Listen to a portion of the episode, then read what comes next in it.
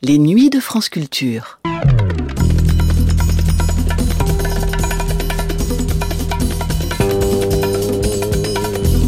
Les nuits de France Culture, une mémoire radiophonique. Cette année-là, le chômage s'installait, le prix des matières premières s'effondrait, mais pas celui du pétrole. Les monnaies flottaient et le journal Combat sombrait. Cette année-là, après la mort de Pompidou, les Français choisissaient de placer Giscard à la barre. En RFA, Helmut Schmidt remplaçait Willy Brandt.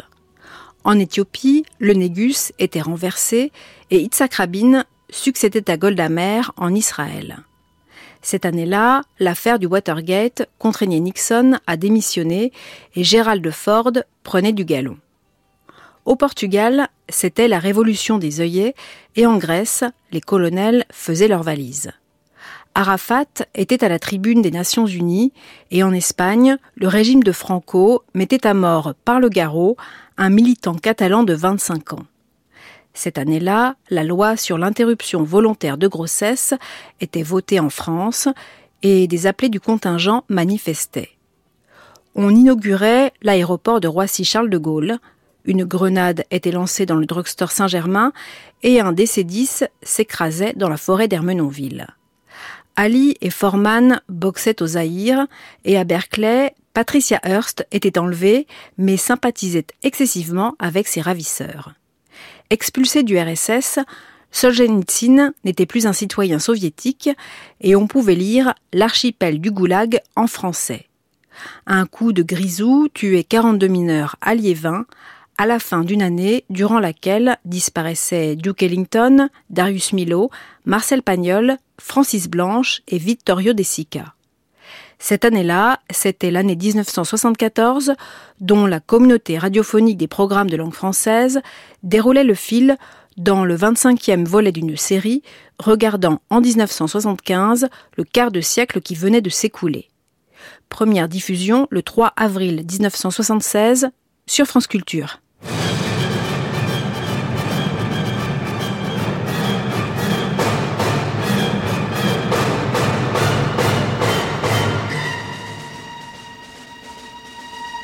1950-1975, le troisième quart du siècle.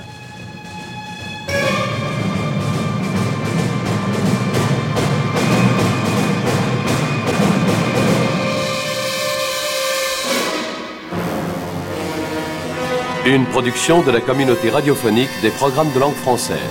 RTB Belgique, RTSR Suisse, SRC Canada, SRF France.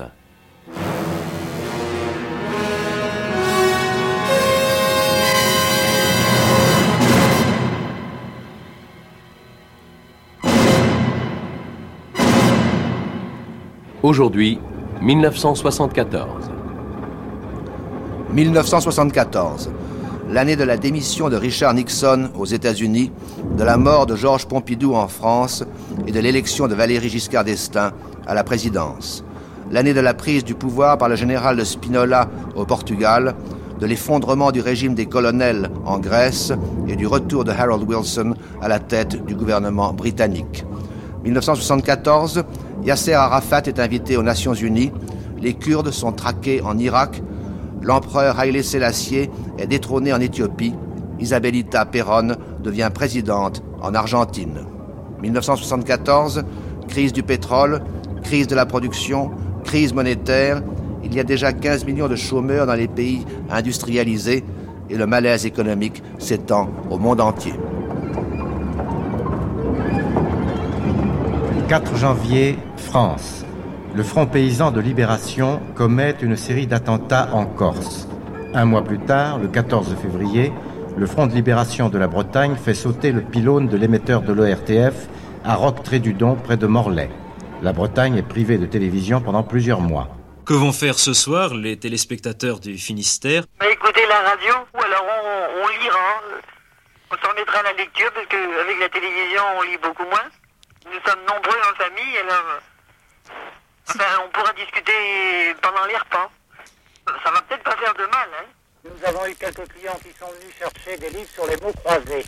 Ma femme et moi, nous allons euh, nous allons euh, lire ou, jouer des jeux de société, quoi. Ça va changer un peu les habitudes. on va aller au cinéma, quoi, vraisemblablement.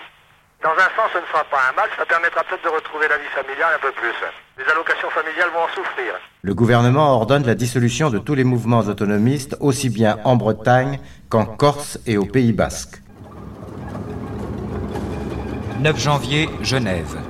Conférence de l'OPEP, l'organisation des pays exportateurs de pétrole qui maintiennent les décisions prises lors de leur rencontre à Koweït en octobre 1973 c'est-à-dire l'augmentation du prix du baril de pétrole de 70 à 100%, la réduction des livraisons de pétrole de 5 à 10% selon les pays destinataires, et un embargo total sur le pétrole à destination des Pays-Bas et des États-Unis. L'embargo vers les États-Unis est levé en mars. Le 13 février, 13 des pays consommateurs de pétrole les plus importants se réunissent à Washington à l'appel du président Nixon pour définir une politique commune. Le ministre des Affaires étrangères français, Michel Jaubert, refuse certains paragraphes du programme d'action proposé par les Américains. Et la France s'oppose ouvertement à la politique énergétique américaine. Le 24 octobre, le président de la République Valéry Giscard d'Estaing propose la tenue d'une conférence internationale sur l'énergie entre pays producteurs, pays consommateurs et le tiers-monde. Cette conférence est l'un des thèmes majeurs des discussions qu'il a avec le président Gerald Ford à la Martinique le 16 décembre. 9 janvier, Espagne. Le tribunal militaire de Barcelone condamne à mort un militant anarchiste de 26 ans, Salvador Puig accusé d'avoir tué un policier au cours d'une bagarre en 1972. Malgré des manifestations organisées dans le monde entier et des pétitions adressées au général Franco, il est exécuté au garrot le 2 mars. 18 janvier, les Israéliens et les Égyptiens se rencontrent au kilomètre 101. À la fin de l'année 1973, la conférence sur la paix au Proche-Orient, sans les Syriens et les Palestiniens, s'est réunie à Genève un seul jour. La déception est grande. Moins d'un mois après, le 18 janvier, au fameux kilomètre 101, 101 km du Caire, généraux israéliens et égyptiens signent un accord sur le dégagement des forces. Jean-Louis Burga au micro de l'ORTF. C'est fait. Dans le vent et le froid, tout à l'heure, le général israélien Al-Azhar et le général égyptien Gamassi se sont retrouvés sous la tente du kilomètre 101 pour signer l'accord sur le retrait des troupes dans la zone du canal. La cérémonie a été très brève. Les forces israéliennes qui sont sur la rive orientale vont retraverser le canal et se retirer de 30 kilomètres sur l'autre rive. Quant aux Égyptiens, ils resteront sur place, mais ils vont un peu dégarnir leur dispositif et renvoyer leurs missiles à l'arrière. Première retombée de cet accord, on peut maintenant envisager sérieusement la réouverture du canal de Suez, fermé depuis bientôt sept ans. Quatre mois après, Henry Kissinger, ayant déployé beaucoup d'efforts et multiplié aussi beaucoup de promesses difficiles à tenir, un accord analogue est signé le 31 mai entre la Syrie et Israël. Les Israéliens évacuent non seulement les nouveaux territoires qu'ils ont conquis pendant la guerre d'octobre, mais symboliquement quelques centaines de kilomètres carrés sur le plateau du Golan et surtout la ville de Kuneitra. Le 26 juin, les Syriens auront la mer surprise de découvrir une ville détruite et pillée. Pendant que les relations américano-égyptiennes se réchauffent chaque jour, les relations diplomatiques interrompues depuis 67 sont rétablies dès le mois de février, les relations soviéto-égyptiennes, malgré le colossal pont aérien établi par les Russes pendant la guerre, ont pris un tour très différent. En avril, Sadat rend la crise publique, accusant le gouvernement soviétique de refuser de lui livrer certaines armes et d'exiger en plus d'être payé comptant. Les choses n'iront pas en s'arrangeant. On voit se dessiner les griefs qui aboutiront à la rupture de 1976 et M. Brejnev renoncera à se rendre en Égypte à la fin de l'année. Mais l'Égypte avait reçu en juin un autre hôte de marque. C'est triomphalement que Nixon est accueilli au Caire. Les banderoles, les pancartes brandies peuvent lui réjouir le cœur. Partout il peut lire Tiens bon, Nixon, Dieu garde Nixon, merci Nixon. C'est un très grand jour pour nous, dira le président Sadat. Après le Caire, Nixon ira à Amman voir son ami Hussein, à Jeddah voir son ami Faisal, à Damas où l'accueil est réservé, et il fera un petit crochet par Tel Aviv pour assurer les Israéliens. Une fausse note à Amman où les Bédouins du roi défilent impeccablement au son d'une marche militaire américaine, mais c'est la Washington Post March, du nom du journal qui est en train de perdre Nixon aux États-Unis.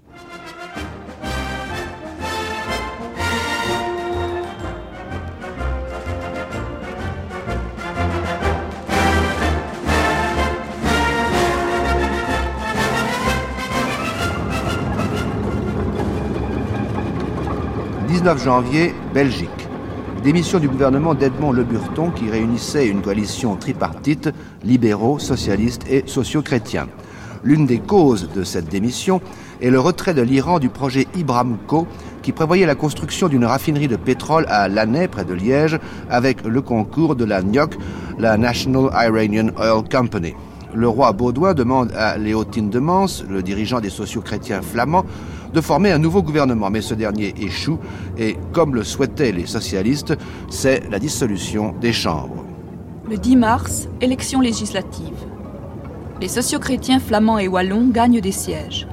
Les socialistes connaissent un succès au sud, mais un échec au nord, alors que les libéraux, au contraire, gagnent des voix chez les flamands, mais en perdent chez les wallons.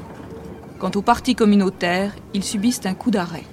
Le lendemain des élections, Léo Tindemans cherche à former un gouvernement en s'adressant aux socialistes qui refusent le renouvellement de l'alliance tripartite. Mais les négociations échouent, en particulier à propos du problème scolaire, de la question de l'avortement et surtout de la régionalisation. Léo Tindemans se tourne alors vers les libéraux qui acceptent, mais à condition que les partis communautaires soient consultés ce qui est fait le 20 avril au château de Stenokerzel, près de Bruxelles, où, après un conclave de 23 heures, les problèmes de la régionalisation sont clairement précisés, bien que sur la délimitation de la région de Bruxelles, les thèses des flamands et celles des francophones demeurent très éloignées. Le 25 avril, le cabinet de Léotine de Mans est enfin composé et il reçoit l'investiture des chambres grâce à l'accord tacite des fédéralistes dont cinq représentants siégeront au gouvernement à partir du 11 juin. «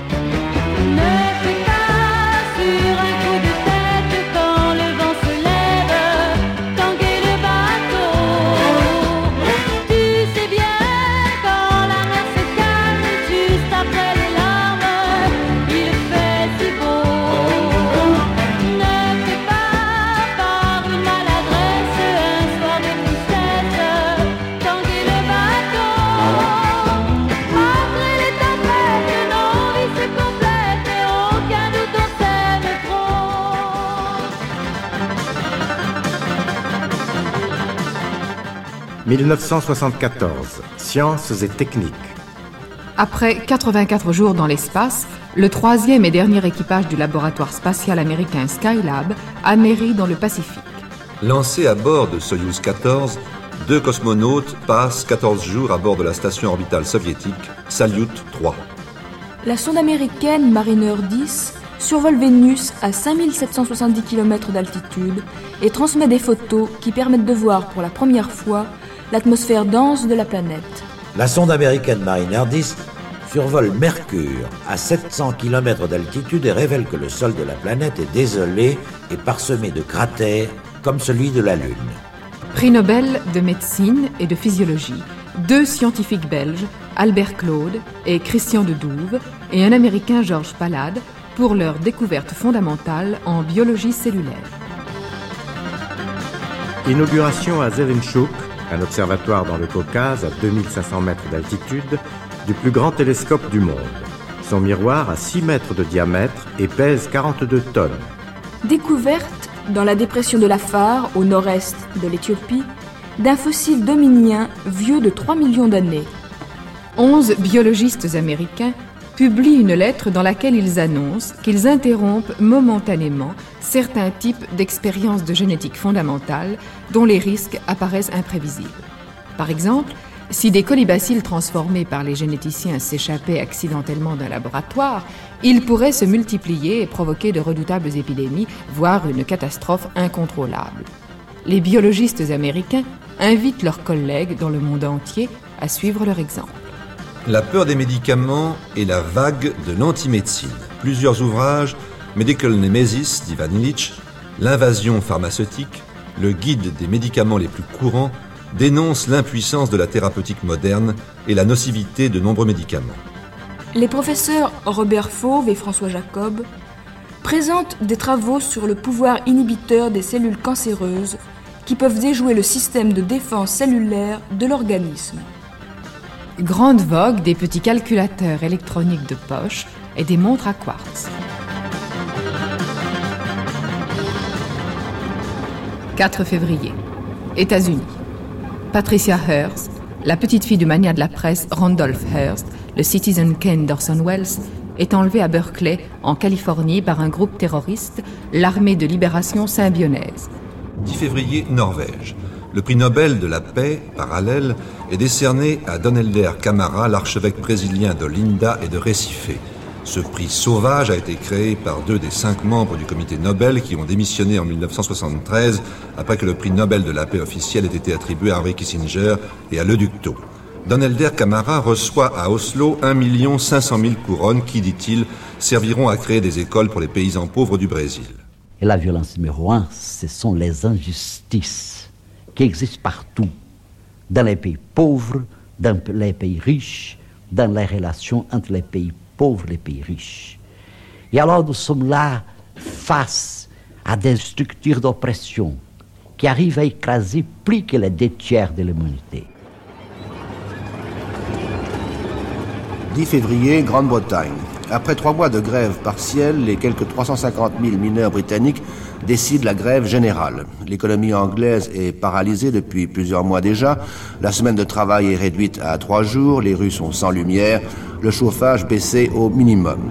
Le Premier ministre conservateur Edward Heath demande alors aux électeurs de trancher le débat. Il dissout le Parlement et des élections législatives ont lieu le 28 février. Les travaillistes l'emportent avec 1,1% seulement de voix de plus que les conservateurs et, après la démission d'Edward Heath, le leader travailliste Harold Wilson forme un nouveau gouvernement, bien qu'il n'ait pas la majorité aux communes. Dans les jours qui suivent, la grève des mineurs prend fin et des mesures sont prises pour tenter de stabiliser les prix et d'arrêter l'inflation. Mais la situation du gouvernement travailliste reste précaire et le 10 octobre, Harold Wilson remet son mandat en jeu au cours de nouvelles élections. Les travaillistes l'emportent cette fois avec 2,1% de voix de plus que les conservateurs et obtiennent la majorité absolue à la Chambre des communes, mais avec une marge étroite de trois sièges. 13 février, Union soviétique. Communiqué de l'agence TASS. Par décret du présidium du Soviet suprême de l'URSS, Alexandre Solzhenitsyn, pour avoir systématiquement mené des activités incompatibles avec le statut d'un citoyen soviétique et portant préjudice à l'Union des républiques socialistes soviétiques, a été déchu de la citoyenneté soviétique. Et le 13 février 1974, il a été expulsé au-delà des frontières de l'URSS. La famille de Solzhenitsyn pourra le suivre dès qu'elle l'estimera nécessaire. Daniel Gilles. On vient l'arrêter chez lui. Euh, il est amené dans une des prisons les plus terribles euh, de la périphérie de Moscou. Il est convaincu, lui, à ce moment-là, qu'il est arrêté pour être renvoyé au bagne. Il le dit lui-même dans Le Chêne et, le Veau, donc et son autobiographie. Euh, il y passe une nuit assez terrible. En attendant, sa femme a alerté l'opinion mondiale. Ça bouge très fort. Il y a l'opinion occidentale réagit, se fâche, des pétitions circulent. Solzhenitsyn, le lendemain, euh, en uniforme de bagnard déjà, est mis dans un avion de l'aéroflotte, seul passager avec huit policiers qui l'entourent. Il ne sait pas du tout où on l'amène. Jusqu'au moment où, arrivé sur un tarmac, il voit une inscription locale, Frankfurt. Il est à Francfort, en Allemagne occidentale. On le pousse dehors. Une aérotesse lui offre une rose rouge. Heinrich Böll, le président du Pen Club et grand écrivain allemand, lui ouvre les bras et l'embrasse. Il est dans le monde libre, il est en tout cas banni.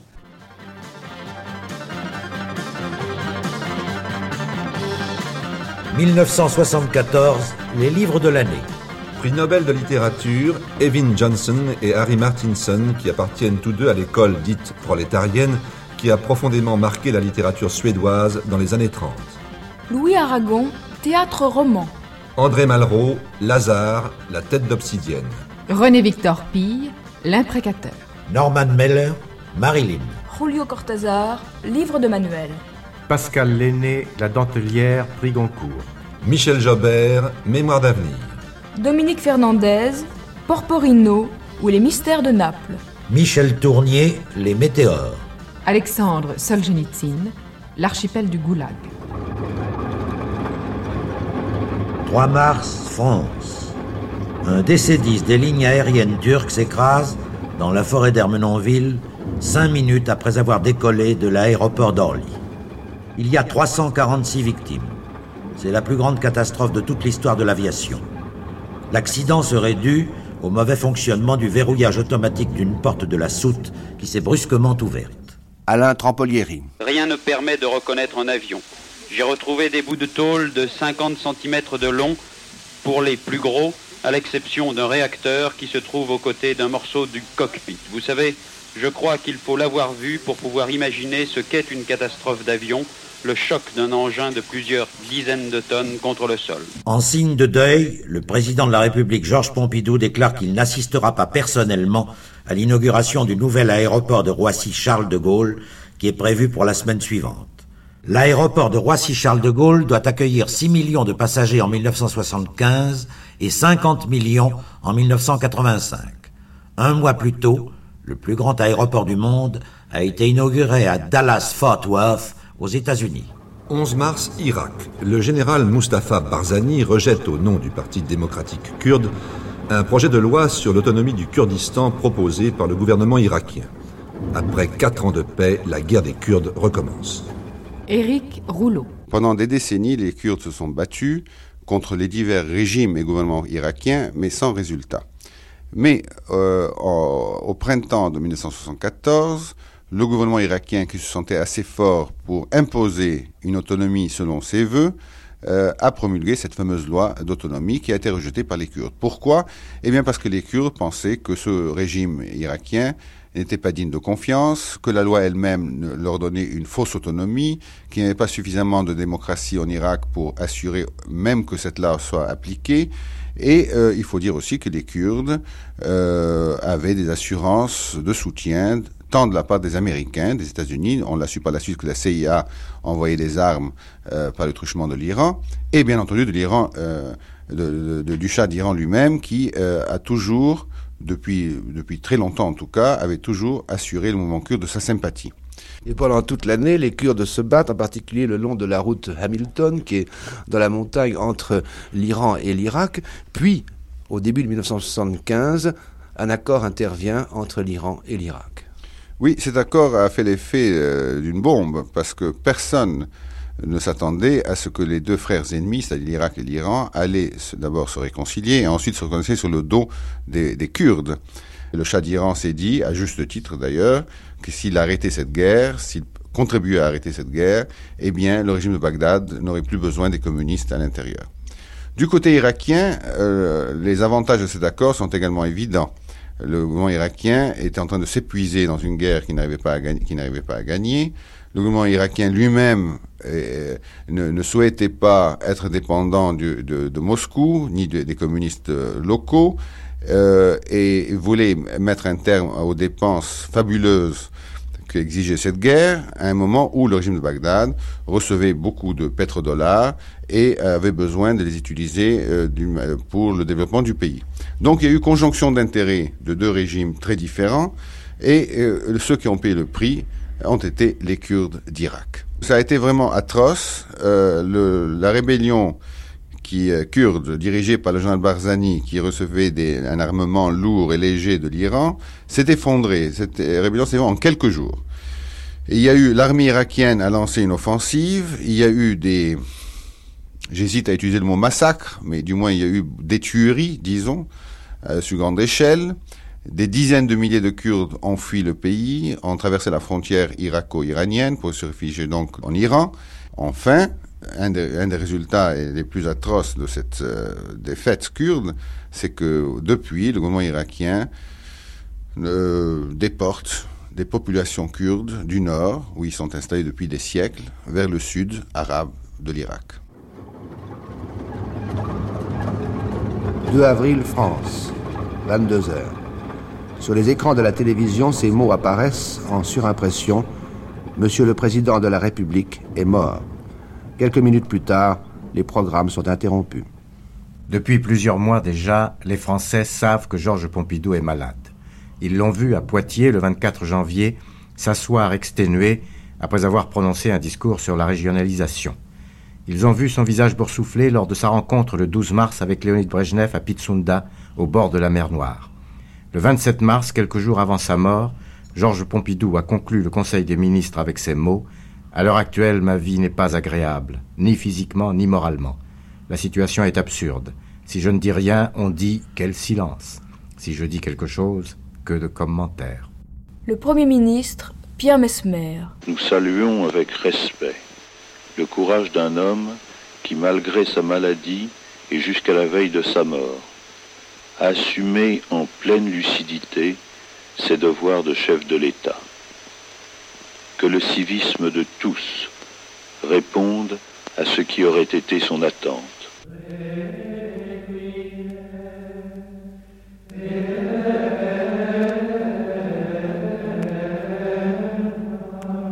Le 4 avril, les obsèques de Georges Pompidou ont lieu à l'église de Saint-Louis-en-Lille.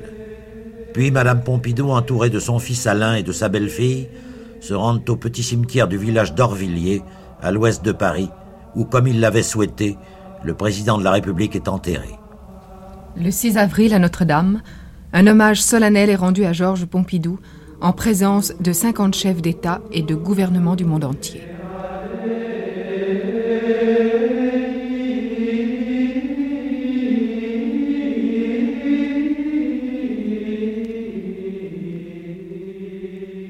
À Paris, la bataille des candidatures à la présidence de la République est ouverte.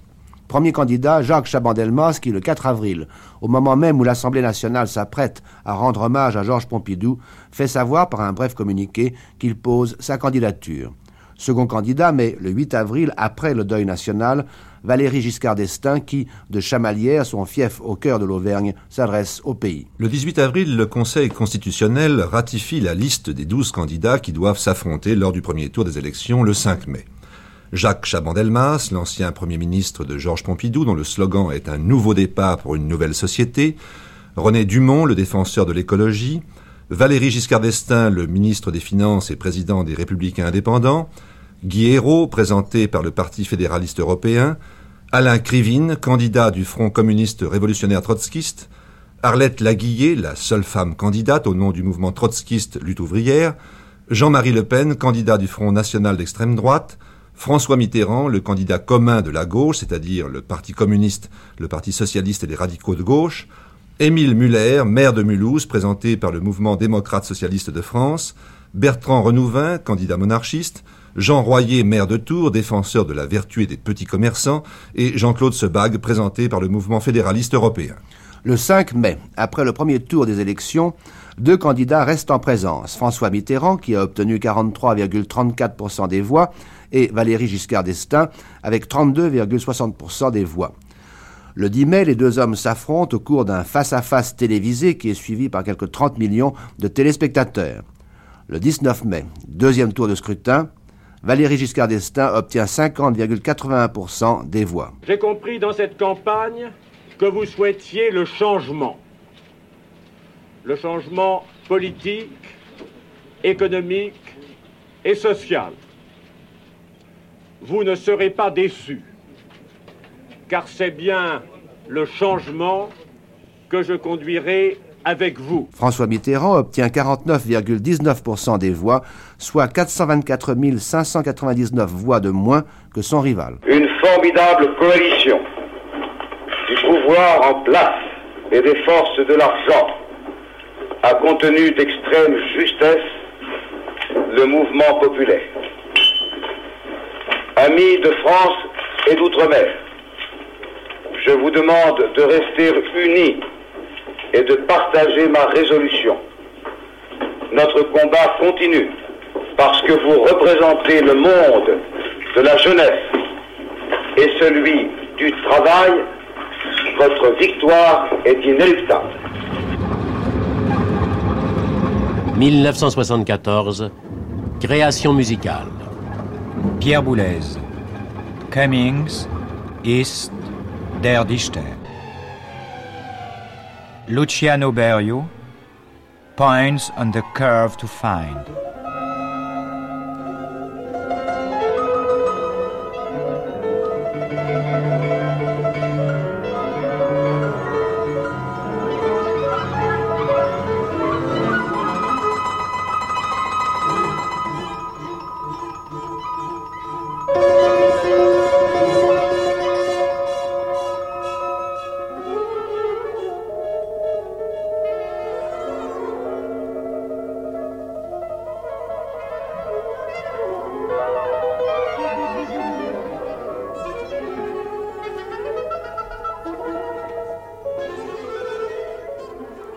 Georges Apergis de la nature de l'eau.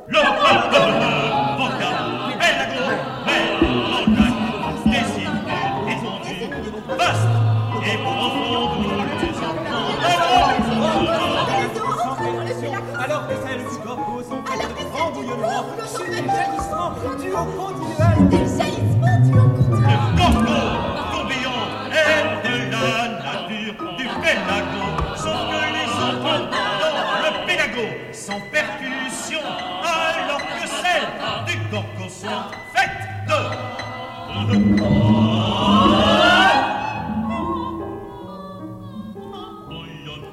Antoine Duhamel, Ubu à l'opéra.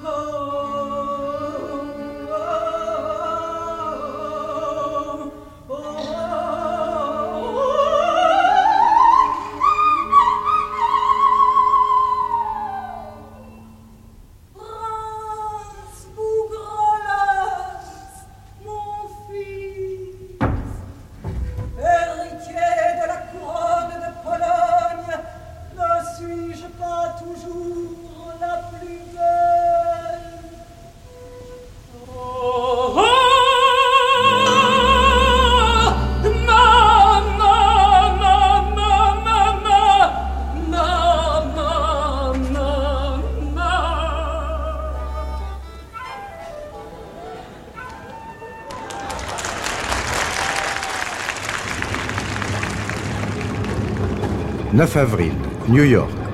Le président de la République algérienne, Ouari Boumedienne, demande au nom des pays non alignés une session extraordinaire de l'Assemblée générale des Nations unies pour étudier le problème des matières premières et du développement, ou en termes plus concrets, une redistribution des richesses entre les pays industrialisés et les pays déshérités, qui représentent 90% de la population du globe, mais qui ne disposent que de 30% du revenu mondial. La session adopte deux documents de base. Une déclaration en 20 points qui demande l'établissement d'urgence d'un nouvel ordre économique international et un programme d'action qui fait appel à 44 États industrialisés et producteurs de pétrole pour qu'ils viennent en aide aux pays pauvres qui sont le plus durement touchés par la crise du pétrole. 10 avril, Israël. Après de nombreuses manifestations à Jérusalem, Madame Golda Meir, qui était Premier ministre depuis 1969, démissionne. Depuis la fin de la guerre du Kippour, son gouvernement est accusé de n'avoir pas prévu l'attaque égyptienne et syrienne et d'avoir mis trop de temps à déclencher la contre-attaque israélienne. Le 3 juin, Isaac Rabin, le vainqueur de la guerre des six jours, est nommé Premier ministre et il fait appel à des hommes jeunes pour constituer son gouvernement, dont le général Moshe Dayan, qui depuis toujours occupait le poste de ministre de la Défense, est exclu. En novembre, le nouveau gouvernement prend des mesures radicales pour redresser la situation économique qui frôle la banqueroute. Au début de 1974, les commandos de l'Organisation de la libération de la Palestine effectuent plusieurs raids sur le territoire israélien. À Kiryat Shmoné, où 18 civils, pour la plupart des femmes et des enfants, sont tués. À Mahalot, le 15 mai, où trois militants du Front démocratique et populaire pour la libération de la Palestine prennent en otage 90 enfants dans une école et demandent la libération de 26 prisonniers politiques. Après 14 heures de négociations infructueuses, l'assaut est donné, les trois fédayines sont tués, mais avant de mourir, ils ont tiré sur les enfants. 20 morts et 74 blessés. Le lendemain, l'aviation israélienne bombarde en représailles des camps de réfugiés palestiniens au Liban, 50 morts, 170 blessés. 1974, l'Organisation de libération de la Palestine, Éric Rouleau. Je dirais que l'année 1974, c'est l'année de la maturation du mouvement palestinien. Maturation parce que la guerre de- d'octobre, donc la guerre de Kippour, avait conduit les Palestiniens à faire un examen de conscience, euh, avait, euh, euh, avait conduit les Palestiniens à prendre des attitudes plus réalistes, d'abord en privé. Je me souviens que tout de suite après la guerre du Kippour, j'avais rencontré certains dirigeants euh, palestiniens qui m'avaient dit à l'époque que l'ambassadeur soviétique s'était présenté à eux pendant la guerre en leur disant bon maintenant l'heure de la vérité a sonné il faudrait que vous preniez position clairement en faveur de la négociation et en fait je crois que les Palestiniens euh, ont pris cette, position à leur congrès du mois de juin euh, au cours de ce congrès, euh, qui à l'époque est passé un peu inaperçu, je dis, dans la presse internationale. Au cours de ce congrès, je disais donc, ils ont pris position en faveur de ce qu'ils appellent un pouvoir national sur toute partie du territoire libéré. En 74, ce que nous avions appris en juin euh, cette année-là, c'est que les Palestiniens acceptaient une partie de Palestine. Jusque-là, c'était le slogan toute la Palestine, c'est-à-dire y compris le territoire sur lequel Israël est fondé, a été fondé. Et alors, ceci a conduit les pays arabes unanimes, le 29 octobre de cette même année, de reconnaître l'OLP comme le, le, seul représentant légitime du peuple palestinien. C'était en fait le prix que les Arabes payaient à l'OLP pour sa modération. Et la conséquence ultime a été l'ONU. Bien sûr, quand l'ONU, quand la plupart des États de l'ONU ont vu que tous les États arabes, y compris le roi Hussein de Jordanie, qui lui revendiquait la Cisjordanie, euh, ont reconnu l'OLP comme le seul représentant du peuple palestinien, eh bien, une majorité s'est dégagée en ONU en faveur, d'abord, euh, de l'invitation de M. Arafat, le président de l'OLP, à l'Assemblée générale, et ensuite en faveur d'une motion reconnaissant les droits palestiniens, droits nationaux palestiniens. Grandola Vila Morena, terra da fraternidade, o povo é quem mais ordena dentro de ti a cidade. 25 avril, Portugal.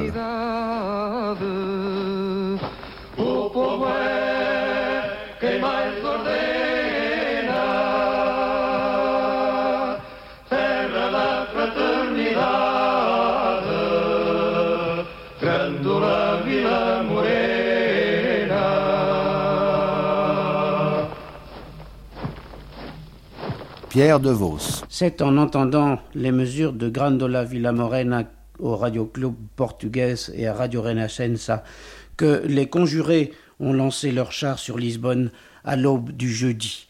À leur tête, un jeune capitaine né au Mozambique, Otelo de Carvalho, le cerveau du complot. Il n'y aura pas une goutte de sang versée.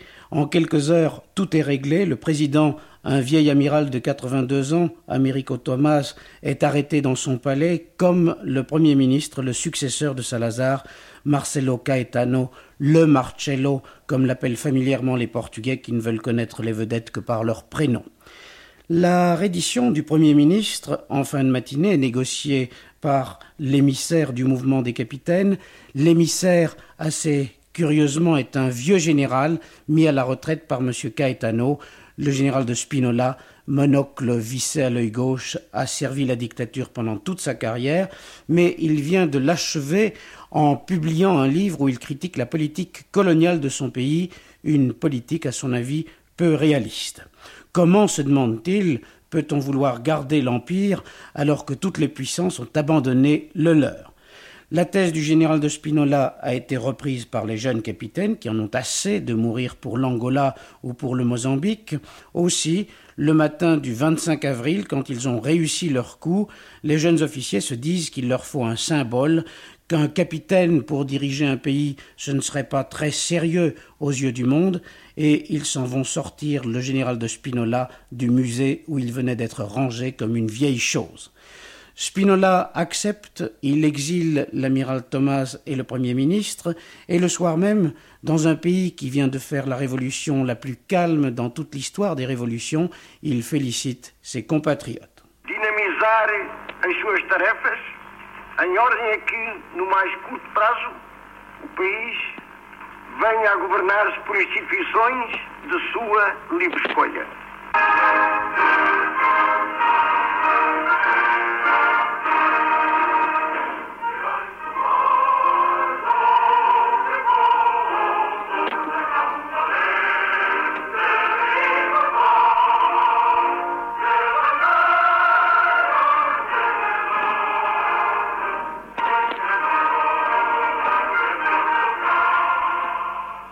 Lisbonne vit une atmosphère incroyable.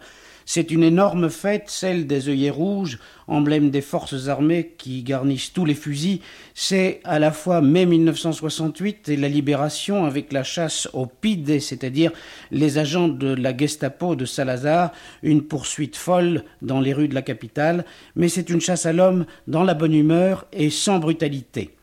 Les exilés reviennent, Soares le socialiste, Cugnal le communiste, les portes des prisons s'ouvrent, la joie hurle, on acclame le MFA, le mouvement des forces armées qui va tout régler, tout démocratiser, le MFA tel que le décrit le capitaine de vaisseau de Lima, membre du Conseil de la Révolution. Le mouvement des forces armées se compose de gens qui ont des options politiques euh, de diverses euh, catégories mais la plus grande pourcentage sont des gens du, sont des gens, euh, du côté démocratique centriste euh, qui veulent continuer euh, une démocratisation et qui veulent, et qui veulent dé, décoloniser tout de suite les problèmes des, des, colonies. Pour le chef du Parti communiste, M. Alvaro Cugnal aussi, la politique est liée à l'armée. Nous, les communistes, comme d'ailleurs toutes les forces démocratiques, nous avons de bons rapports avec le mouvement des forces armées. Nous pouvons même dire que c'est obligatoire. On ne peut pas vivre politiquement au Portugal sans des rapports et de bons rapports avec le mouvement des forces armées. Alors nous avons de très bons rapports avec le mouvement des forces armées. Mais tout est trop beau. À l'ordre de Salazar succède la liberté, mais aussi l'anarchie du MFA et des partis. Plus rien ne va, l'économie s'effondre. La faillite guette le Portugal qui ne vit plus que de boatos, c'est-à-dire de bobards et de rumeurs de complot. Cinq mois après la Révolution, la faillite est totale. Le général de Spinola, de plus en plus inquiet, veut barrer la route au communisme et, désavoué, il démissionne. Monsieur Cugnal, le communiste, verse une larme, peut-être une larme de crocodile. C'est un homme qui a eu un rôle positif à un moment donné, c'est-à-dire euh, cette année même, le mois de mars, mois d'avril, il, il, il, a eu un rôle positif dans le développement du mouvement des forces armées et dans la création des conditions favorables pour le renversement de la dictature fasciste. Euh, depuis le 25 avril, il était plutôt un frein au développement de la démocratie et de la décolonisation. Alors bien sûr, il avait plutôt l'idée d'un régime différent, de peut-être une dictature, l'état de siège, euh, quelque chose qui n'était pas conforme euh, aux libertés démocratiques de notre peuple. Le successeur du président Spinola, le général de Costa Gomez, son ancien adjoint en Afrique, s'adresse alors à la nation. Monsieur Suarez, vous avez été journaliste, je crois, et vous avez entendu ce midi le discours du président Costa Gomez. Qu'est-ce qu'il a dit exactement Qu'est-ce qu'il a dit, Monsieur le, Président de la République? C'est un appel. Il a fait des considérations fort sages sur le peuple portugais, le civisme du, du peuple portugais des partis dans la voie pluraliste vers le socialisme que nous sommes nous sommes en train de parcourir. La suite, on la connaît. Le 11 mars 1975, il y aura un putsch manqué dans lequel est impliqué le général de Spinola. L'ancien président devra fuir à l'étranger, rejoindre au Brésil ceux qu'il avait exilés dix mois plus tôt. Il y aura l'épreuve de force tentée par la gauche et le 25 novembre 1975, la révolte des modérés, la normalisation, comme disent certains, avec l'emprisonnement d'Othello de Carvalho, le cerveau du 25 avril, le jeune capitaine qui n'était pas fait pour être général. Grandula, Villa Morena, em cada rocha volada, o povo é quem mais ordena. 7 mai, Allemagne de l'Ouest. Gunther Guillaume, le chef de cabinet du chancelier Willy Brandt, est arrêté. Depuis plus d'un an, les services de sécurité de l'Allemagne fédérale surveillaient ses activités et ils sont arrivés à la conclusion qu'il est un espion de l'Allemagne de l'Est. Pour éviter le scandale et bien qu'il n'ait aucune responsabilité dans cette affaire, le chancelier Willy Brandt remet sa démission. Le 15 mai, à la fin du mandat présidentiel de Gustav Heinemann, le collège électoral élit Walter Scheel, quatrième président de la République fédérale allemande. Walter Scheel, président du Parti libéral, était ministre des Affaires étrangères depuis 1969. Le lendemain, Helmut Schmidt, le ministre socialiste des Finances, est élu chancelier. 12 mai, Italie. Le jour de la fête des mères, référendum sur le divorce. 59,1% de oui. Nicolas Franzoni. Après les élections anticipées de 1972, on espérait pouvoir résoudre la question sur le tapis depuis longtemps avec un compromis. Le pays est en pratique divisé en deux camps opposés. D'une part, ceux que l'on pourrait appeler les libéraux, non pas dans le sens d'un parti politique, mais plutôt dans celui d'une position libérale face au problème du divorce et du droit de famille. De l'autre, la démocratie chrétienne et la droite nationale de M. Almirante.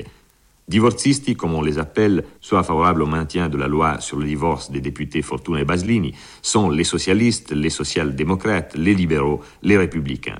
Les communistes aussi sont de ce côté, après avoir toutefois longuement réfléchi. Entre communistes, républicains ou socialistes, il n'y a pas de véritable cohésion, sauf l'intérêt contingent de maintenir une loi que l'on considère comme bonne et humaine.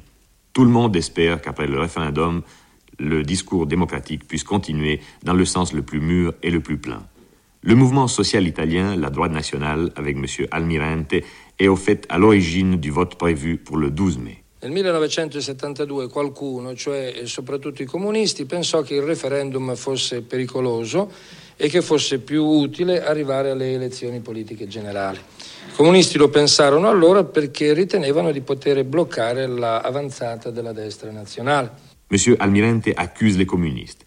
Il les accuse d'avoir eu peur, après les élections anticipées de 1972, de la montée de son mouvement, d'avoir tout fait pour retarder donc le référendum. M. Fanfani, qui est le secrétaire de la démocratie chrétienne en ce moment, pour sa part, a aussi voulu la votation. Toute la campagne, il l'a placée à l'enseigne de l'anticommunisme.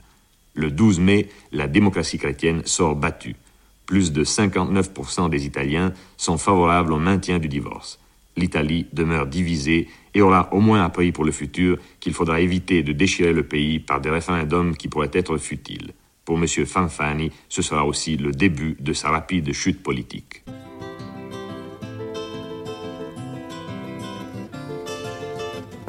On pourra dans les premiers temps donner la gosse à tes parents, le temps de faire le nécessaire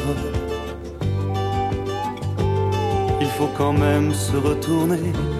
Ça me fait drôle de divorcer, mais ça fait rien, je vais m'y faire. Si tu voyais mon avocat, ce qu'il veut me faire dire de toi, il ne te trouve pas d'excuses. Les jolies choses de ma vie, il fallait que je les oublie. Il a fallu que je t'accuse. C'est fichu entre nous, la vie continue malgré tout. La robe housse, rustique ou sophistiquée selon les accessoires. Imprimée en toile ou en laine, en velours ou en jersey, mi-longue, froncée, elle s'ouvre sur un chemisier. Le jean cigarette remplace celui à pattes d'éléphant, apporté avec marinière ou veste tricot et des jambières de danseuse dans des bottes. Les combinaisons pantalons en gabardine beige, version sport, ou en jersey de soie noire, version habillée.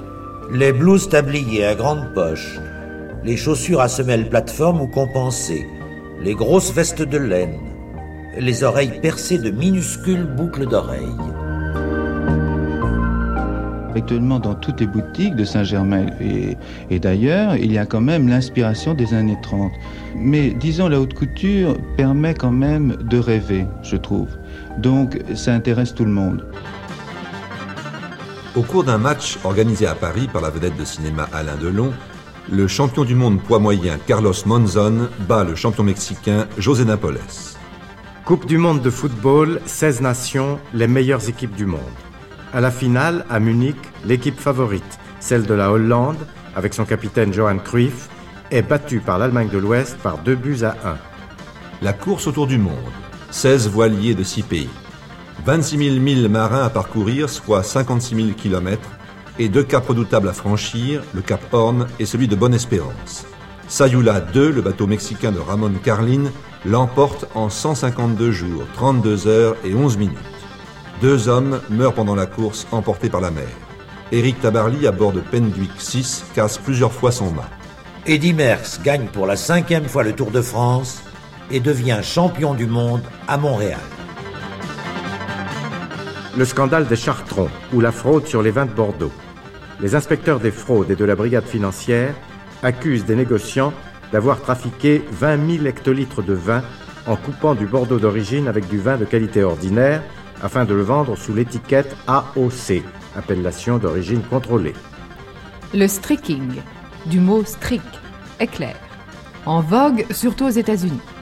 Le streaking consiste à se mettre nu comme un verre, à l'exception toutefois de chaussettes, de chaussures et parfois même d'un chapeau, de traverser, comme l'éclair, un lieu public, une rue, un square, et de s'enfuir avant que le premier policeman venu puisse verbaliser.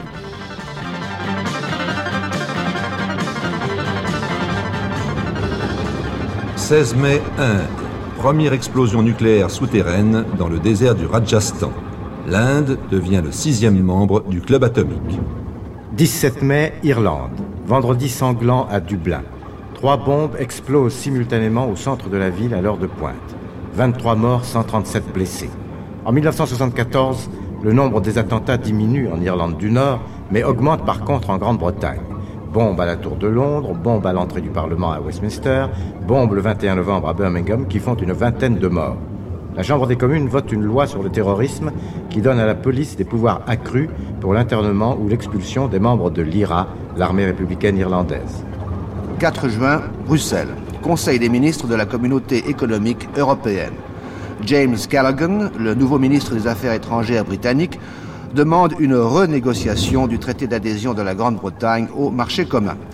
Au lendemain de la victoire des travaillistes aux élections législatives, Harold Wilson se trouve dans une situation difficile. D'un côté, il est personnellement en faveur du maintien de la Grande-Bretagne dans la communauté économique européenne, mais d'un autre côté, un grand nombre de travaillistes sont contre et il doit tenir compte de leur opinion. 27 juin, Chili. Le général Pinochet est nommé par décret chef suprême de la nation.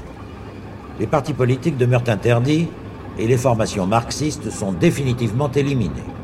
Le 11 septembre, jour anniversaire du coup d'État, la junte militaire annonce que 7000 des prisonniers politiques seront relâchés ou exilés. Le nombre total des prisonniers reste inconnu et depuis le début de l'année, des organisations telles que la Commission internationale des juristes, le Conseil écuménique des églises, Amnesty International, l'UNESCO, l'Union interparlementaire d'Amérique latine, dénoncent la croisade anti-marxiste au Chili, ainsi que les cas de torture, d'exécution sommaire et d'internement arbitraire. 28 juin, Éthiopie. Après plusieurs semaines de mutinerie, l'armée éthiopienne s'empare des stations de radio et contrôle l'aéroport d'Addis Abeba. Plusieurs hauts dignitaires sont arrêtés, parmi eux le Premier ministre et le ministre de la Défense. L'empereur Haïlé Sélassié est gardé prisonnier dans son palais. Marcel Croès. Sept mois d'une révolution paradoxale ont suffi pour faire du roi des rois un vieil homme méprisé par son peuple. Principal pilier de l'édifice impérial, l'armée éthiopienne porte un coup fatal au régime lorsqu'à la fin du mois de février, la deuxième division se mutine à Asmara. Sans même le savoir, les militaires ont déclenché un mouvement irréversible. En quelques jours, la révolte fait tache d'huile et gagne d'autres garnisons. À leur tour, les étudiants se mettent à manifester, puis les syndicats. En avril, plusieurs anciens ministres sont arrêtés. Des Éthiopiens affamés, victimes de la sécheresse qui a ravagé en 73 les provinces du Wollo et du Tigré, manifestent en mai à Addis Abeba. Une commission d'enquête chargée d'examiner les affaires de corruption est nommée par le gouvernement. Il est déjà trop tard, c'est l'empereur lui-même qui est devenu la cible des militaires. Ses palais sont nationalisés, une campagne d'information relayée par la radio et la télévision le dénonce comme un être malfaisant et corrompu. Lâché par l'Église éthiopienne, le roi des rois est déposé le 12 septembre, après 57 ans de règne, il a 82 ans. Seule revanche d'Aïlé Sélassié, il refusera toujours de rapatrier sa fortune, évaluée par certains à 10 milliards de dollars. 1er juillet, Argentine. Le général Juan Domingo Perón meurt à Buenos Aires à 79 ans. José Roldan. Perón était quand même euh, un homme, euh, un homme, ce qu'on pourrait qualifier aujourd'hui de gauche, n'est-ce pas? Euh, Dont l'exemple a été euh, suivi dans beaucoup de pays, notamment d'Amérique latine, euh, ne serait-ce que par les militaires péruviens ou d'autres pays. Bien entendu, il y a une évolution dans l'âge. Il, avait presque 80 ans. Et je pense que tout homme évolue dans le sens de la dans le sens de la modération. Isabelita Perón devient présidente et son secrétaire particulier Lopez Rega, le ministre du Bien-être, prend le pouvoir en main. Il remanie le gouvernement en écartant les hommes de gauche nommés par l'ancien président et en désignant des hommes qui appartiennent à la droite conservatrice du péronisme. Les universités et la presse sont l'objet d'un contrôle sévère. Plusieurs journaux sont interdits. L'Argentine en 1974 connaît une vague de violence sans précédent. L'assassinat politique devient un fait quotidien. En six mois, il y a plus de 200 victimes. Les Montoneros, les jeunes péronistes de gauche et l'ERP, l'armée révolutionnaire du peuple de tendance marxiste, prennent le maquis et mènent une lutte armée contre le pouvoir central. En novembre, la présidente Isabelita Perón décrète l'état de siège. 5 juillet, Chypre. Le président chypriote, Monseigneur Makarios, demande au gouvernement grec de rappeler les 650 officiers grecs qui encadrent la garde nationale chypriote et qui, selon lui, préparent un coup d'État. Dix jours plus tard, le coup d'État a lieu et l'objectif avoué des conjurés est l'assassinat de Monseigneur Makarios, Édouard Sablier. Il faut d'abord expliquer la raison pour laquelle les colonels décident de se lancer dans une opération de ce genre à Chypre. Il y a d'abord un point essentiel, c'est que la junte est essoufflée et qu'il lui faut un succès euh, de politique intérieure ou extérieure et que le problème de Chypre a toujours passionné l'opinion grecque. Seulement, euh, il faut aussi ajouter à cela des raisons plus personnelles. Les colonels qui sont au pouvoir à Athènes ont presque tous servi à Chypre. Tout cela fait qu'un jour, on déclenche ce coup d'État pour se débarrasser de Monseigneur Makarios, qui après avoir été l'un des plus fervents défenseurs du rattachement, a fini par représenter la bourgeoisie de l'île, et dont il est l'émanation, et qui s'accommode beaucoup mieux de l'indépendance que d'un rattachement, surtout à un régime de colonel.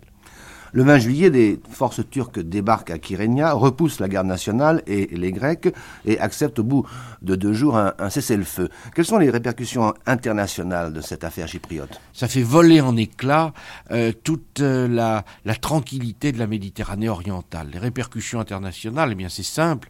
Il y a d'abord euh, l'Amérique a joué un rôle assez louche dans cette affaire, car on découvrira par la suite que le département d'État a plus ou moins été au courant des intentions des colonels grecs et qu'il a laissé faire avec l'idée, si c'est la Grèce qui prend Chypre, ou une partie de Chypre tout au moins, nous serons débarrassés du neutralisme de Monseigneur Makarios et nous pourrons avoir des bases militaires. Et puis, cela fait voler en éclats la- la- l'alliance de fait entre les Turcs et les Grecs, car ils se trouvent face à face dans l'île. La Grèce va quitter l'OTAN, la Turquie va fermer les bases américaines euh, sur son territoire parce qu'elle sent que l'Amérique euh, va changer d'attitude et soutenir les Grecs. Et l'Union soviétique, surtout, va se montrer très mécontente et avec elle tout le tiers-monde, car en fait, euh, il s'agit d'une opération qui peut jeter l'île de Chypre, jusque-là neutraliste et non alignée, dans le camp des Occidentaux. Mais euh, la répercussion la plus importante a lieu en Grèce même, où les chefs militaires, avec à leur tête euh, le président de la République, le général Fédon Gizikis, décident de remettre le pouvoir aux civils. Et le 23 juillet, l'ancien Premier ministre Constantin Karamanlis, qui était depuis 11 ans en exil à Paris, est rappelé à Athènes et il prend la tête du gouvernement. un échec aussi euh, dramatique et aussi visible que celui de Chypre pour la junte ne pouvait signifier que son effondrement.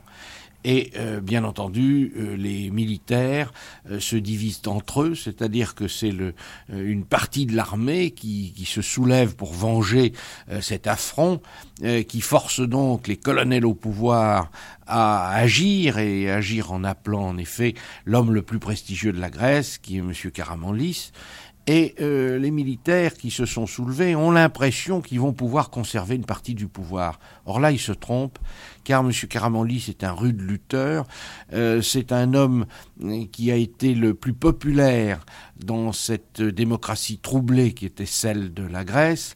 Il était le seul homme qui ait pu se maintenir au pouvoir longtemps sous la monarchie, qui restaurait les finances, l'économie de la Grèce, et qui est œuvré pour un rattachement de la Grèce à la communauté européenne. Le général Papadopoulos est arrêté et déporté à l'île de Kea. Oui, c'est un long procès qui commence. On déballe euh, tout ce qui s'est passé euh, pendant les années du règne des colonels, euh, les tortures, les arrestations arbitraires, tous les actes abusifs et euh, il faut bien le dire, euh, euh, c'est là plus une opération de propagande que véritablement de, de, justice, car le procès traîne en longueur, et c'est surtout pour montrer ce qui s'est passé, beaucoup plus je pense, que pour châtier effectivement les responsables. «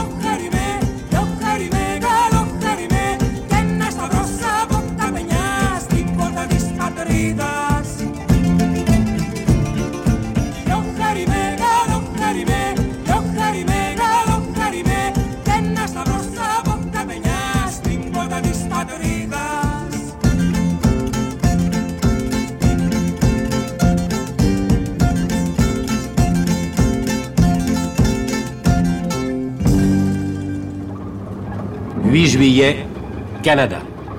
Élection législative. Dans un climat d'instabilité politique et de récession économique, le Parti libéral de Pierre Elliott Trudeau retrouve au Parlement, avec 141 sièges, la majorité absolue qu'il avait perdue en 1972. La vie politique canadienne, en 1974, est secouée par plusieurs scandales. Des ministres, des députés, des hauts fonctionnaires sont accusés de corruption et il y a même au Québec un mini Watergate. En décembre, le Premier ministre du Québec, Robert Bourassa, fait une visite en France et il est le premier homme d'État étranger qui soit invité à participer à un Conseil des ministres à l'Élysée. 27 juillet, Watergate, suite et fin. La commission judiciaire de la Chambre des représentants recommande la destitution du président des États-Unis. Le 1er août, la Maison-Blanche affirme que le président Nixon ne démissionnera pas. Le 5 août, coup de théâtre. Richard Nixon reconnaît dans une déclaration à la presse qu'il a trompé la justice et l'opinion publique et qu'il assume l'entière responsabilité de l'affaire. Le 8 août, Richard Nixon s'adresse à la nation à la télévision. I shall resign the presidency effective at noon tomorrow. Vice President Ford will be sworn in as president at that hour in this office. Le lendemain, Gerald Ford devient le 38e président des États-Unis et déclare Notre long cauchemar national est terminé. Un mois plus tard, le président Ford accorde à Nixon une grâce complète, absolue et sans condition. Et il dit Tout ceci aurait pu continuer pendant des années. Quelqu'un devait écrire le mot fin. Je suis arrivé à la conclusion que je suis le seul à pouvoir le faire. «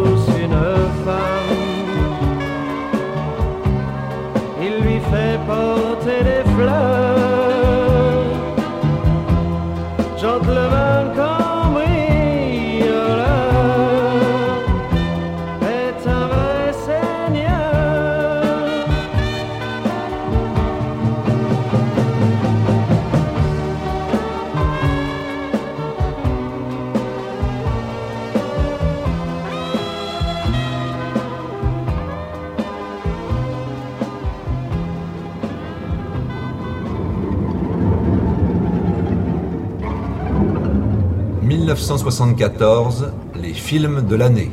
Michel Drache, Les violons du bal.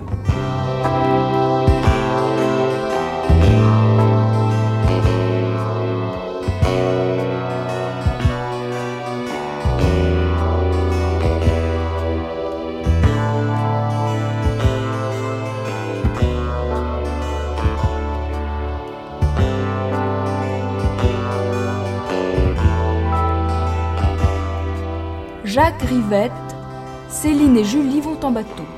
Francis Ford Coppola, Conversation secrète. Pierre Paolo Pasolini, Les Mille et Une Nuits. Dushan Makaveyev, Sweet Movie. It's a joy to be alive. It's good to be glad. Good to survive. It's great to be mad.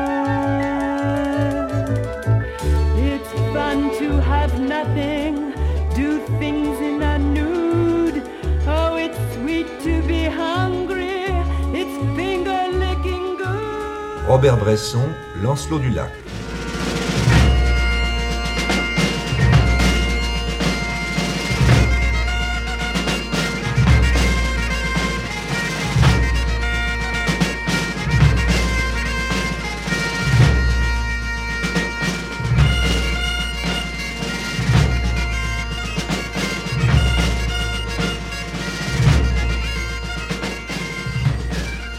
Liliana Cavani, Portier de nuit. Peter Brook, Le Roi Lear. Federico Fellini, Amarcord.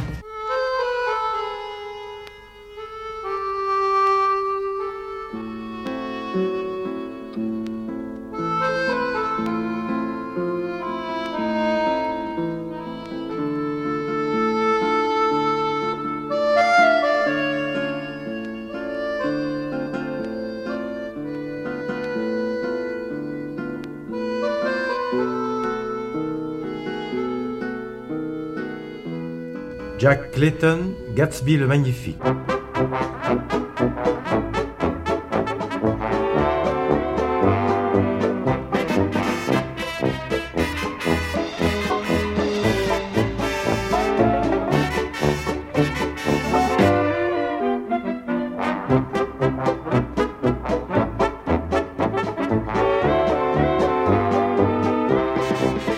Jack Haley, Il était une fois Hollywood. William Friedkin, L'exorciste.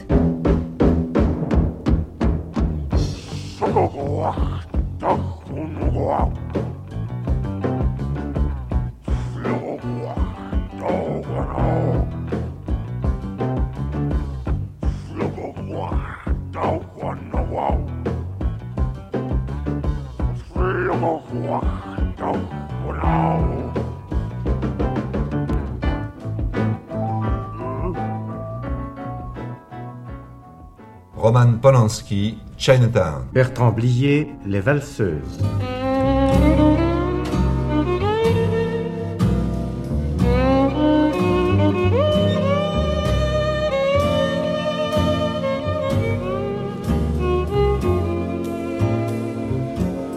Juste Jekin, Emmanuel.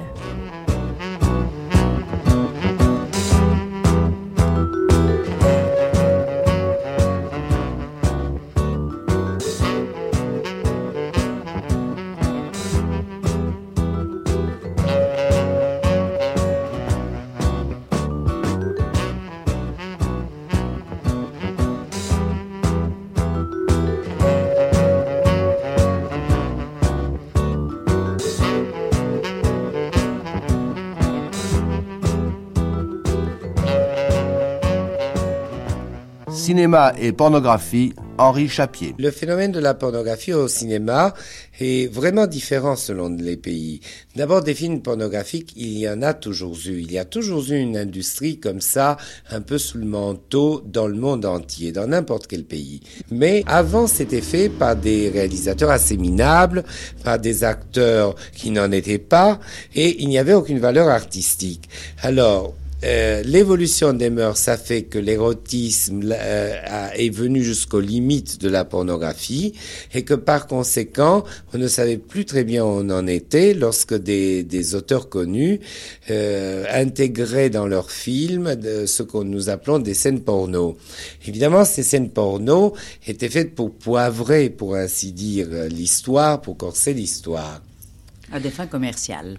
Évidemment euh, à des fins commerciales, mais euh, pas uniquement, enfin bref, l'argumentation d'Umberto Lucci, par exemple, vous le savez très bien, c'est que la, la, scène du dernier tango n'est pas une scène pornographique. Alors là-dessus, évidemment, on peut discuter à l'infini comme du sexe des anges. Alors il vaut mieux parler de pornographie pure. Et eh bien dans la pornographie pure, noms connus comme euh, ceux de Morisset, de Paul Morisset par exemple, et d'Andy Warhol, qui ont commencé par euh, euh, une espèce de réalisme new-yorkais assez dur et qui ont débouché pratiquement sur la pornographie. Et puis il y a eu la France. Alors en France, ça a été une vague qui a déferlé carrément sur les Champs-Élysées, c'est-à-dire, si vous voulez, dans, dans les salles nobles de la profession. Et c'est ça qui a fait très peur. Alors comment ça s'est passé en France? C'est parce que un jour, on a dit qu'il n'y avait plus de censure. Euh, les recettes euh, du cinéma en France n'étaient pas fameuses, et on s'est dit, bon, mais on va essayer euh, de faire un peu de pornographie. Et le peu de pornographie est devenu beaucoup de pornographie. Alors il y a eu un moment quand même d'affolement, disons, où le gouvernement a dû faire machine arrière. Il a réagi et il a imposé une, il faut bien appeler ça une sorte de censure économique, c'est-à-dire une taxation assez forte. 13 août, Canada. Super Franco Fête à Québec, organisée par l'Agence de coopération culturelle et technique des pays francophones. 1500 délégués de 25 pays y sont conviés et plusieurs centaines de milliers de Québécois y participent. Nous francophones, parce qu'on discute entre francophones. On discute entre francophones, nous nous connaissons bien. Hmm. Euh, la famille de la francophonie, nous avons tous des caractères identiques. Peut-être que les habitudes diffèrent un peu, mais nous avons les caractères identiques. Donc nous nous connaissons. Nous avons l'habitude de discuter, de, de partout, et de crier, et de faire du bruit. Mais à la fin de chaque conférence, à la fin de chaque débat, à la fin de chaque causerie, on arrive à trouver une solution sans pour autant léser les uns au, au profit des autres. En tout cas, vous vous sentez à l'aise ici Oui.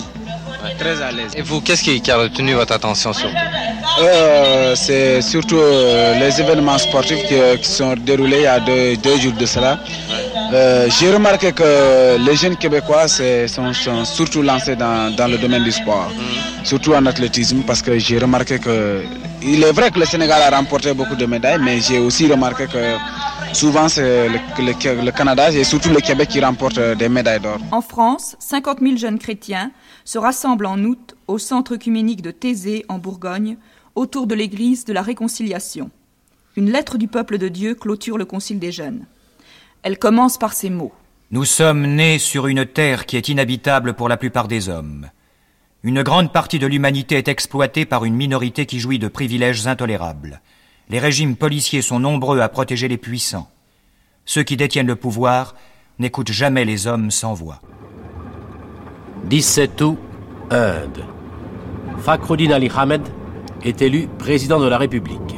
À cause de la sécheresse dans le nord et d'inondations catastrophiques dans le sud, la récolte est de 100 millions de tonnes de céréales au lieu de 125 millions de tonnes prévues. Une fois de plus, l'Inde est menacée par la famine et les rations alimentaires quotidiennes sont diminuées. 19 août, première conférence à Bucarest sur la population mondiale. Des délégations de 135 pays y participent. Paul-André Como. Au commencement, il y eut le conseil biblique. L'homme devait maîtriser la nature pour en tirer sa subsistance et pour assurer sa survie. En Occident, il y est plutôt bien parvenu. Mais aujourd'hui, alors que la pollution et la destruction des richesses du milieu ambiant témoignent de cette activité, on en vient enfin à se demander si cet ordre du Créateur doit être pris à la lettre. Pour nos pays industrialisés, la réponse est relativement facile à imaginer même si tout le monde n'est pas un partisan de la croissance zéro. C'est pourtant à l'égard des pays en voie de développement que la situation se complique sérieusement si l'on envisage le problème. Bucarest a été une conférence politique où les pays du tiers-monde ont tenté de régler de vieux comptes avec les États riches. C'est un tout autre problème. 1974, Art plastique. Grand Palais à Paris, le centenaire de l'impressionnisme. Uriburu à la Galerie Castelli à New York et à Galliera à Paris.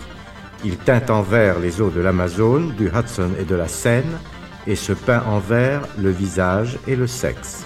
César présente à New York les compressions en or qu'il a faites pour Cartier. La maison de Jean-Pierre Reynaud à la selle Saint-Cloud. Inauguration du centre de sculpture Henry Moore à Toronto. Sculpture de Louise Nevelson. Confrontation entre hyperréalistes américains et hyperréalistes français au Centre national d'art contemporain à Paris. Manifestation à Bruxelles du CRAF, le collectif de recherche d'animation urbaine. Les menus faire-part. Des nénuphars d'un mètre de diamètre en polyester peint, surmontés de slogans contre la pollution qui flottent sur les étangs d'Ixelles. « 1974, création théâtrale. Tancred Dorst, Toller, mis en scène par Patrice Chéreau. Timon d'Athènes, mis en scène par Peter Brook. Bob Wilson, Lettre à la reine Victoria. Roland Dubillard, Diablogue. Dario Fo, personne ne veut payer. Jérôme Savary et le Magic Circus, Goodbye Mr. Freud.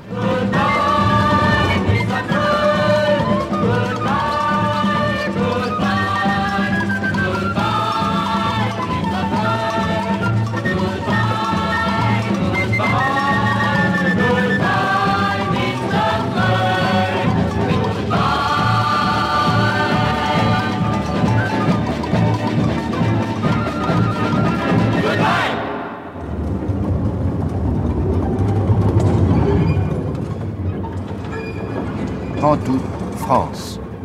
Le journal Combat, avec son sous-titre De la résistance à la révolution, disparaît. Créé en 1940 en Algérie, Combat est sorti de la clandestinité le 21 août 1944 avec à sa tête Albert Camus, Pascal Piat, Jean-Paul Sartre et Raymond Aron. En 1947, Albert Camus démissionne et Henri Smadja achète le journal. En 1974, Henri Smadja meurt et six mois plus tard, le dernier numéro de combat, le 9376e, paraît avec ce titre Silence, on coule. Premier mot de l'éditorial Combat meurt, étranglé par un système économique qui fait que les idées ne pèsent pas lourd devant un bilan. 10 septembre, France. 200 appelés du 19e régiment d'artillerie défilent dans les rues de Draguignan, dans le Var, pour demander une augmentation de la solde militaire, la gratuité des transports, la suspension des brimades sous toutes leurs formes et la liberté totale d'expression et d'information. D'autres manifestations ont lieu dans plusieurs villes de garnison et des comités de soldats sont créés. 15 septembre, Hollande. Un commando de la Sekinguna, l'armée rouge japonaise, prend neuf otages à l'ambassade de France à La Haye. Ils sont libérés en échange d'un terroriste japonais détenu en France à la prison de la Santé. Le même jour, à Paris, une grenade éclate au drugstore de Saint-Germain-des-Prés. Deux morts, 34 blessés. L'auteur présumé, inconnu alors, est un certain Carlos, dont il sera souvent question en 1975. 17 septembre, Europe. Le marché du siècle. Pour remplacer le F-104 Starfighter américain, la Belgique, le Danemark, la Norvège et les Pays-Bas ont à choisir entre trois appareils.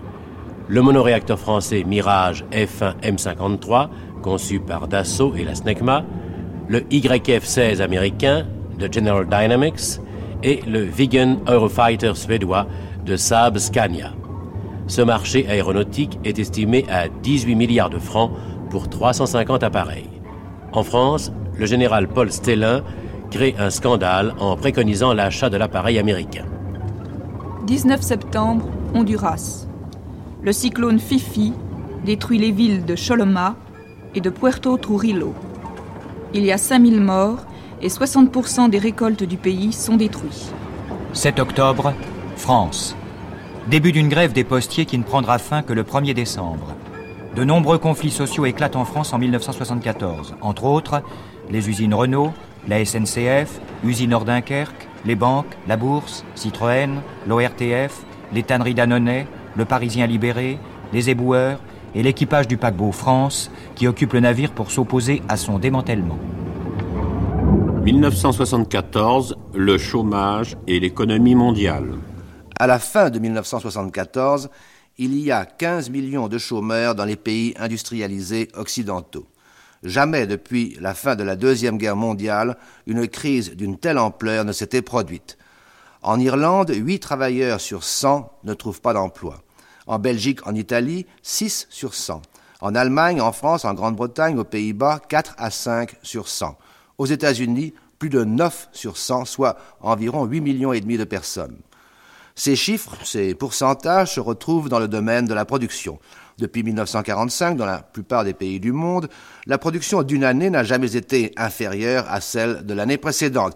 il y a toujours eu une croissance de 4, 5 ou 6% selon les nations, et on parlait de récession économique lorsque cette croissance n'était que de 2 ou de 3 Or, en 1974, la production a diminué aux États-Unis de 2,2%, au Japon de 1,8%, et pour les pays du marché commun, le taux de croissance n'a été que de 2%, alors que jusqu'en 1973, il était en moyenne de 5%.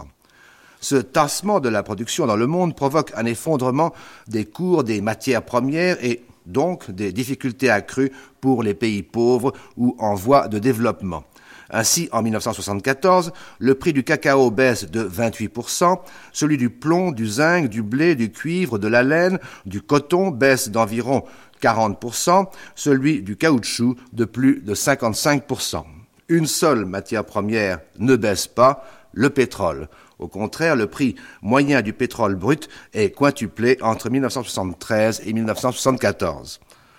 Au chômage, à la crise de la production, à l'effondrement des cours des matières premières, trois causes principales qui toutes sont intimement liées. D'abord, l'inflation. En 1974, la hausse des prix en Grande-Bretagne et en Italie est de 20%, en Belgique de 14%, aux États-Unis et aux Pays-Bas de 10%, en Allemagne de 6%. Seconde cause, la crise pétrolière. Pour l'ensemble des pays occidentaux, la hausse du prix du pétrole implique une dépense supplémentaire d'environ 65 milliards de dollars, soit pour la France 3% de son revenu national et pour les États-Unis 1,3%. Troisième cause, la crise monétaire. Née en 1968, cette crise s'est aggravée en 1973 lorsque les États-Unis ont décidé de laisser flotter le dollar, qui n'a donc plus de référence de base, de, cours fixe, mais qui continue néanmoins à être le centre de tout le système monétaire international.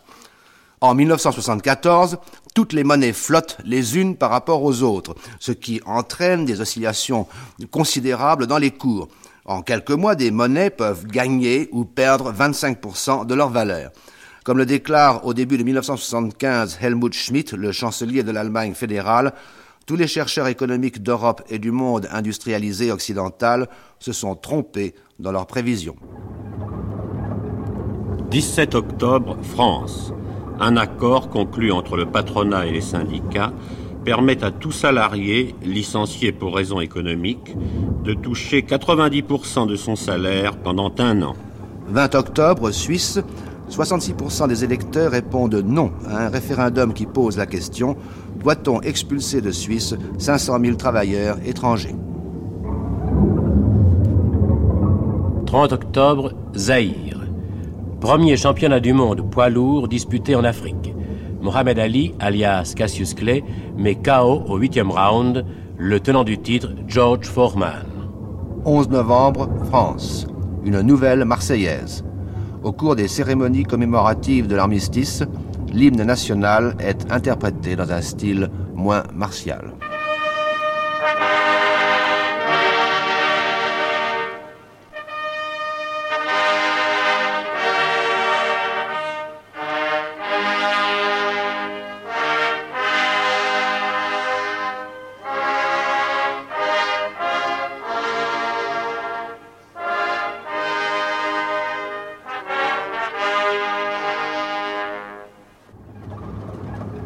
29 novembre, Paris.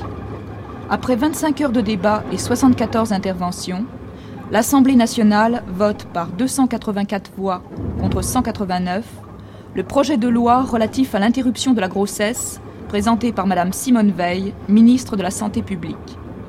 L'avortement n'est plus un crime en France. Le 26 avril, le Bundestag en Allemagne de l'Ouest a voté une loi permettant l'avortement pendant les trois premiers mois de la grossesse. 24 décembre, Rome. Quelques minutes avant la messe de minuit, le pape Paul VI frappe avec un petit marteau d'argent sur l'une des portes de la basilique Saint-Pierre. C'est le début de l'année sainte qui, en 1975, doit être celle de la réconciliation. 27 décembre, France. Coup de grisou à la mine de Liévin dans le Pas-de-Calais. 42 mineurs sont tués. 28 décembre, Pakistan. Un tremblement de terre détruit neuf villages au pied du Karakoram. 5000 morts. 1974. Les morts de l'année. Duke Ellington.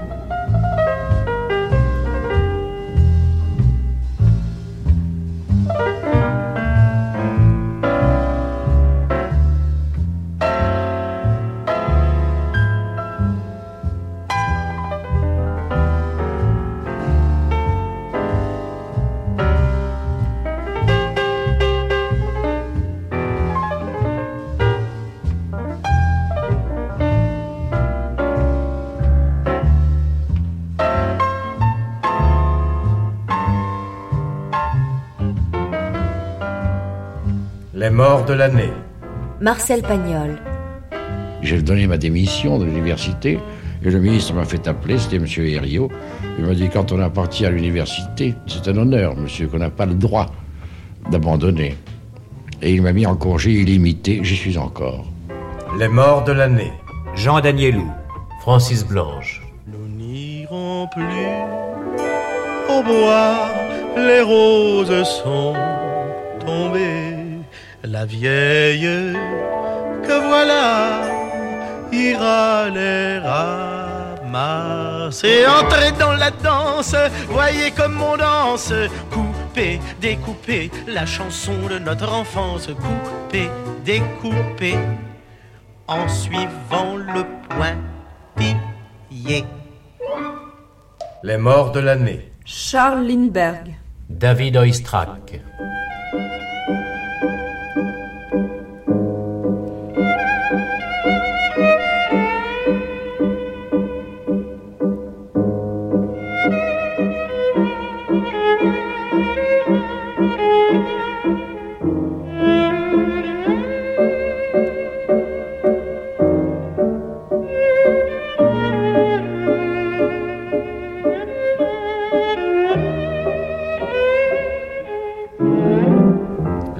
De l'année.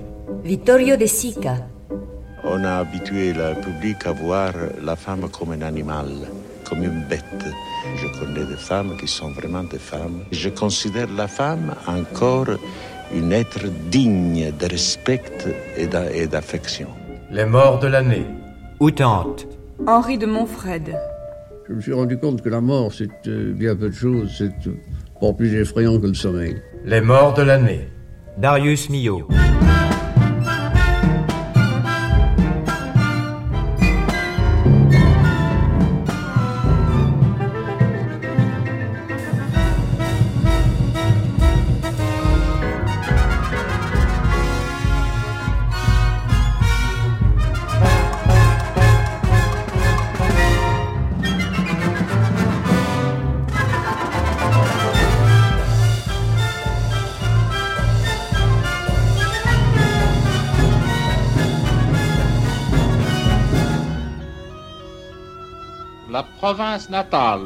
La ville natale ne sont pas de vaines expressions. Latinité, Méditerranée sont également des mots qui ont une résonance profonde en moi. Je me sens ainsi comme on a les yeux bleus ou noirs. Je suis d'Aix.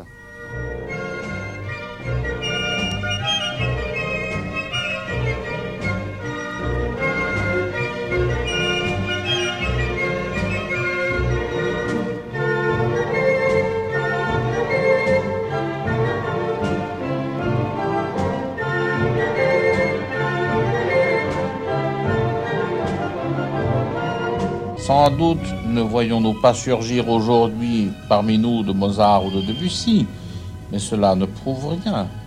Les moyens d'expression sont maintenant si riches, si divers, que précisément cela ne peut que favoriser le nouveau génie à naître. La jeunesse travaille avec amour Et ce qui est fait avec amour finit toujours par s'imposer tôt ou tard, malgré tout. Courage.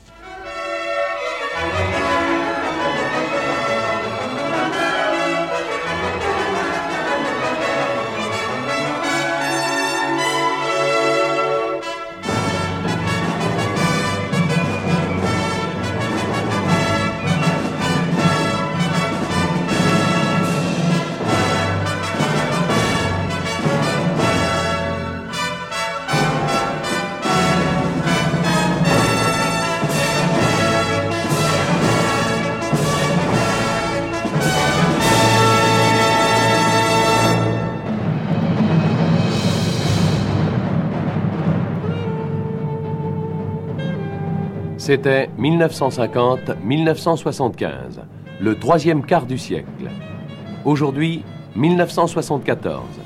Une production de la communauté radiophonique des programmes de langue française, composée par Gérald Cazobon, Radio France, avec Jules Gérard Libois et Georges Villemans, Radiodiffusion Télévision Belge, Jérôme Desus, Radio Suisse Romande, Naïm Katan et Yves Lapierre, Société Radio-Canada.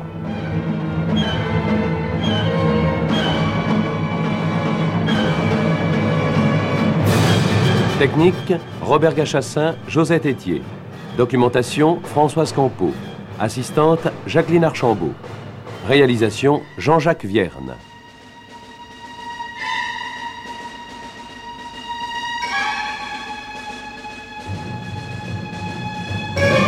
Archives sonores, Institut national de l'audiovisuel, BBC, Communauté radiophonique des programmes de langue française.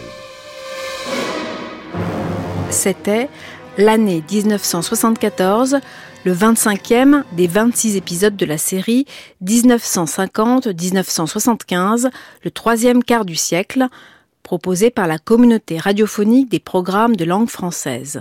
Première diffusion le 3 avril 1976 sur France Culture. À suivre.